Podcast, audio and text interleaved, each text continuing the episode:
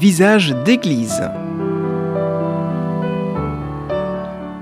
Visage d'église, une émission présentée par Pascal Bahut sur Radio Présence dans le Lot.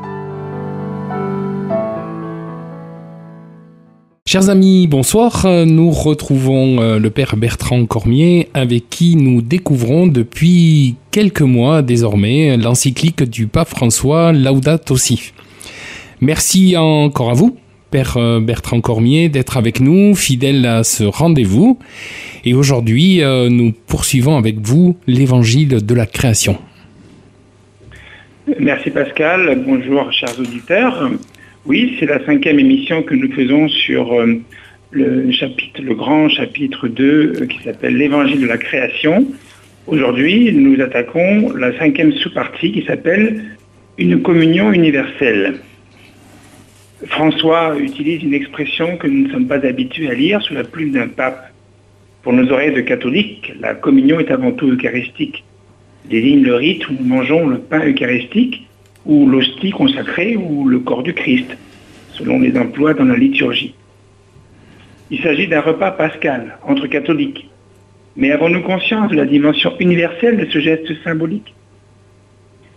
Les pères de l'Église parlaient déjà de la communion avec Dieu à laquelle nous aspirons tous. Dieu lui-même est communion du Père et du Fils dans l'Esprit Saint. Créé à son image et ressemblance, nous sommes nous-mêmes appelés à retrouver la communion avec Dieu d'où nous venons.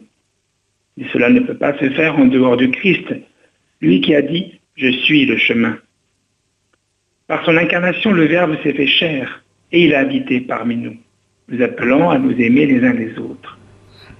Que le catéchisme de l'Église catholique, cité par François au numéro 66, appelle la communion.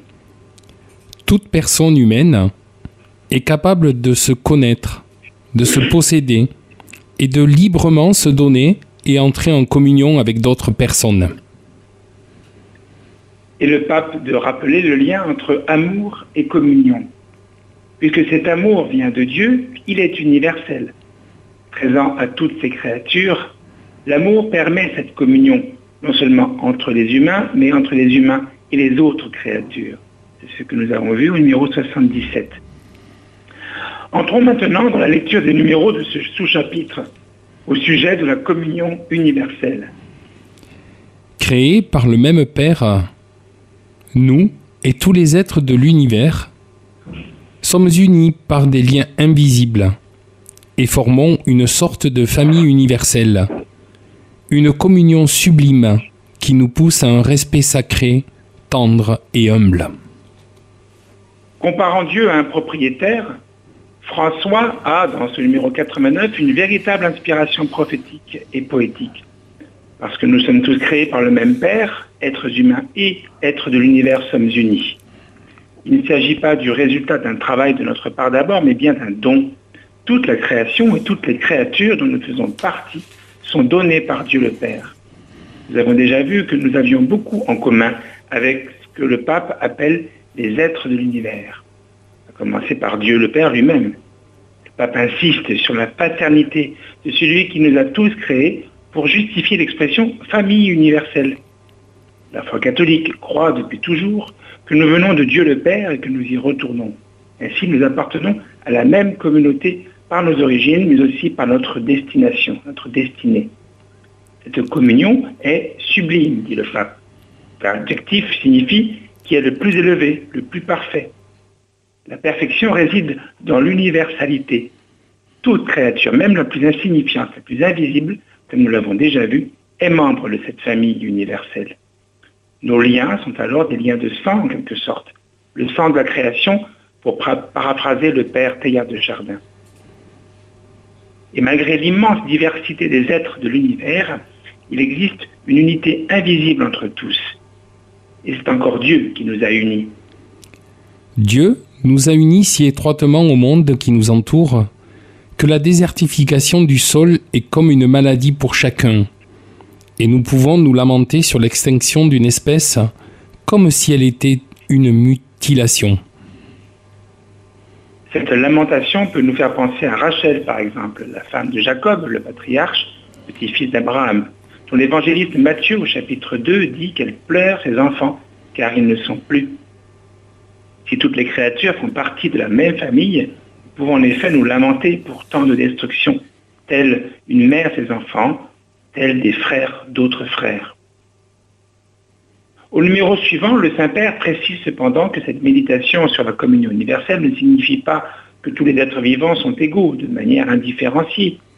Il veut sans doute ainsi rassurer tous ceux qui en doutaient. Il rajoute même que les êtres humains ont une valeur particulière. Ce n'est pas du tout la première fois que François clarifie son discours afin d'éviter l'écueil de diviniser la terre. Cela peut nous surprendre, mais le pape vient d'un pays d'une culture beaucoup plus à même de donner à la terre ce statut. N'oublions pas que certains peuples traditionnels y vénèrent la Pachamama, ce que le pape traduit par la mère terre.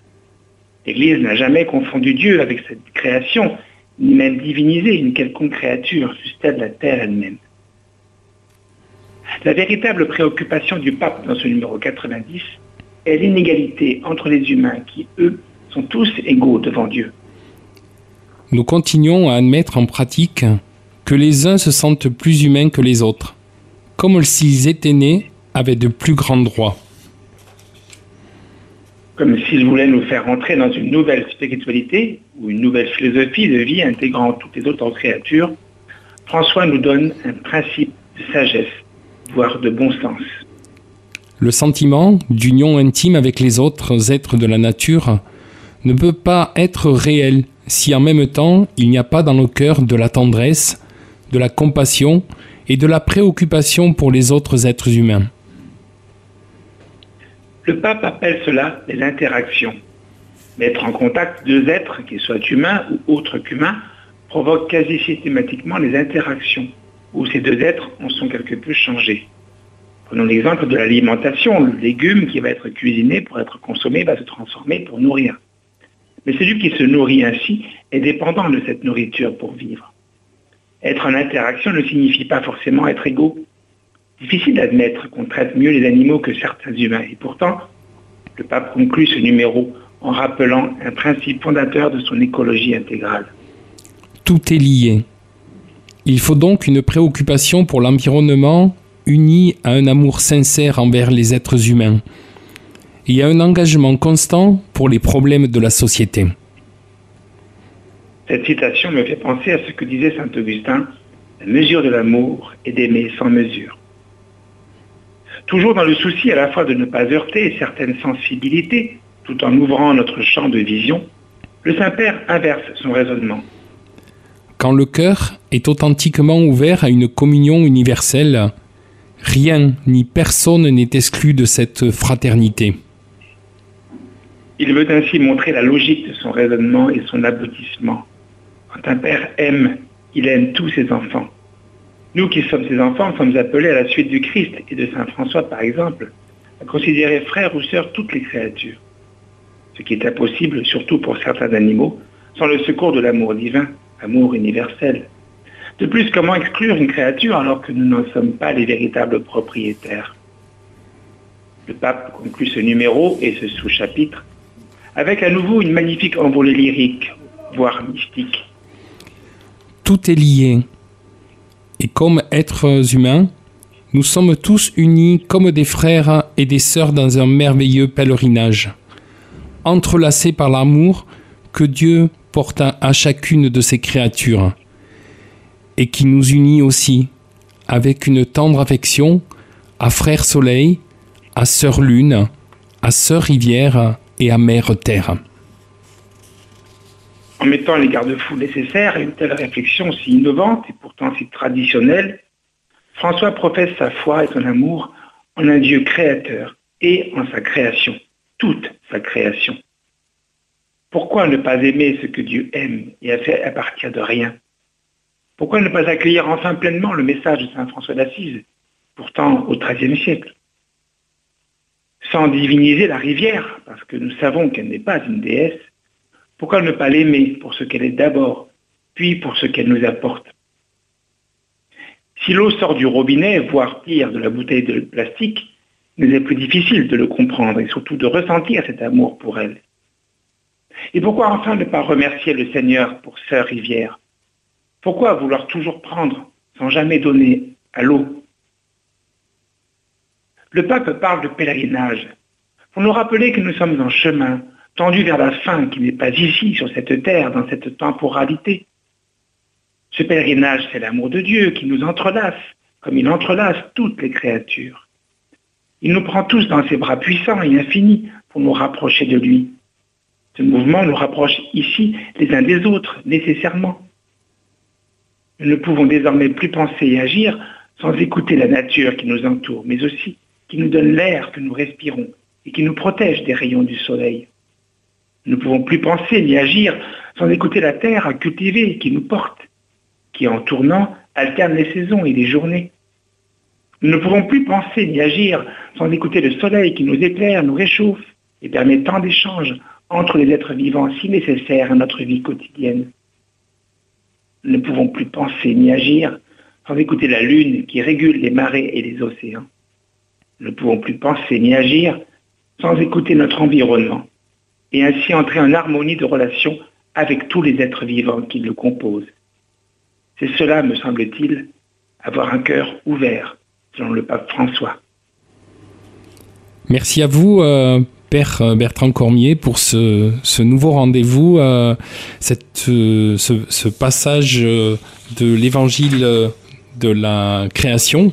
On se retrouve euh, prochainement avec vous. Euh, Armand est à la technique de notre émission. On se retrouve donc prochainement. En attendant, restez fidèles au programme de présence, aimez les gens et portez-vous bien. Visage d'église.